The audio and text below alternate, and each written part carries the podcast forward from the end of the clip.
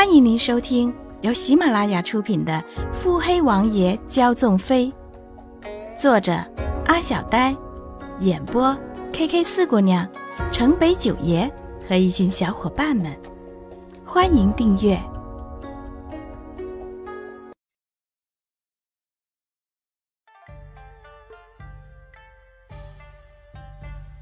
第一百二十四集。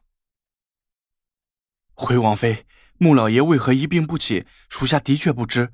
至于属下的行踪，公孙羽顿住。属下当年被人囚禁了。金老少年一直低着头回话。克己守礼，不敢有丝毫的不恭敬。穆景欢只是看着少年良久。本妃信你的话。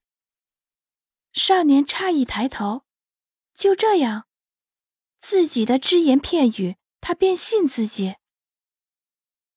若说是你当年在饭菜里下了什么毒，那也是他活该。亲老少年眉间抽搐。有这么说自己爹的吗？既然被囚禁了，为何如今又在天香楼内？那些人必然不可能轻易放过你。回王妃，是王爷无意之间救了我，救命之恩，属下无以为报，便自愿留在天香楼内。穆景宽撇撇嘴，嗯，听着似乎合情合理。你下去吧。穆景欢挥挥手，待公孙仪走后，穆景欢又静坐了片刻。简臣，去把王爷请过来。简晨摸了摸鼻子，是。顷刻，洛云珏一身玄色华服，金色的面具下挑着邪笑。欢儿。穆景宽单手支着下颚，王爷，可听到什么想知道的消息？洛云珏轻笑：“欢儿，本王想知道消息，只有欢儿能告诉本王，别人那里可听不来。”穆景宽斜睨一眼，笑得如沐春风的洛云珏：“嗯，那王爷可要想好了，在花儿这里买消息。”可金贵着呢。若是花儿能将本王想知道的消息告诉本王，即使代价是这天下又如何？穆景欢看着那双眼，深邃如潭底，好像一不小心便会将你的心神都席卷进去一般。穆景欢木讷的移开眼，心底暗骂：穆景欢，这双眼你还不能贪恋？这样危险的眼，一旦沉沦，万劫不复。看着这鬼惑人心的笑颜，穆景欢心底不禁浮出一幅画面。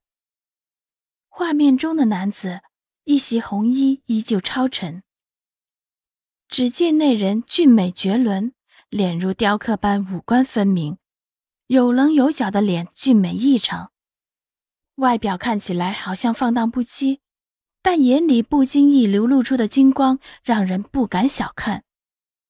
一头乌黑茂密的头发，一双剑眉下却是一对细长的桃花眼，充满了多情，让人一不小心就会沦陷进去。高挺的鼻子，厚薄适中的红唇，这时却漾着令人目眩的笑容。这样的画面，每每都让穆景欢想起。翩若惊鸿，宛若游龙，荣耀秋菊，华茂春松，仿佛兮若青云之蔽月，飘摇兮若流风之回雪。远了望之，皎若太阳生朝霞；破而察之，灼曰芙蕖出绿波。浓纤得冲，修短合度，肩若削成，腰如约素。严谨秀相，好志成露；芳泽无加，铅华浮玉。云髻峨峨，修眉连娟；丹唇外朗，皓齿内鲜。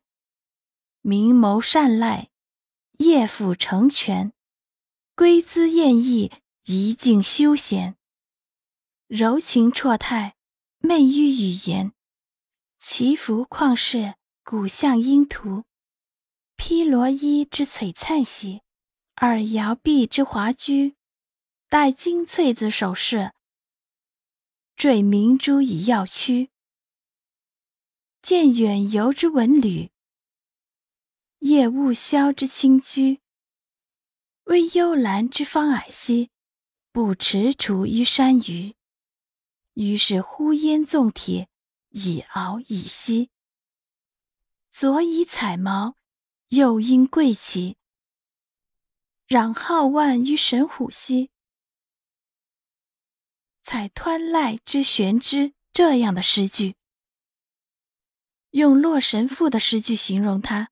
再合适不过，再没有谁能比他更适合被人这样形容了吧？花儿，若是心有所依，又何必违背？洛云珏不知何时已经依靠在了窗边。穆景欢垂眸：“王爷，若是心已依附，为何不能坦然？”洛云珏轻笑：“坦然。”是要相互的，本王在等欢儿坦然。穆景欢瞳色瞬转，在解决了穆家的事之前，所有的一切都不在景欢的考虑之内。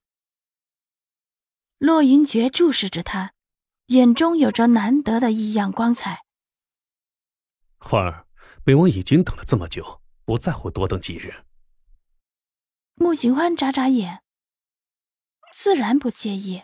美人早已在怀，只是选择下手的时机罢了。幕府尚有事等着焕儿，王爷也请早些回府吧。实在不行，只好先走为上计。倩臣，送王妃回幕府去。洛云珏也不阻止，扬声唤道：“是。”建成这一夜一直是这副车夫的模样。真是难为他了。穆景欢心里有些异样，直接落荒而逃。